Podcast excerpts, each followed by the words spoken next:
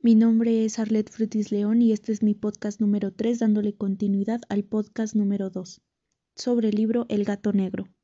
Habiéndose dado cuenta de mi gusto por estos favoritos domésticos, no perdió ocasión alguna de proporcionármelos de la especie más agradable. Tuvimos pájaros, un pez de color de oro, un magnífico perro, conejos, un mono pequeño y un gato. Era este último animal muy fuerte y bello, completamente negro y de una sagacidad maravillosa. Mi mujer, que era en el fondo algo supersticiosa, hablando de su inteligencia, aludía frecuentemente a la antigua creencia popular que consideraba a todos los gatos negros como brujas disimuladas.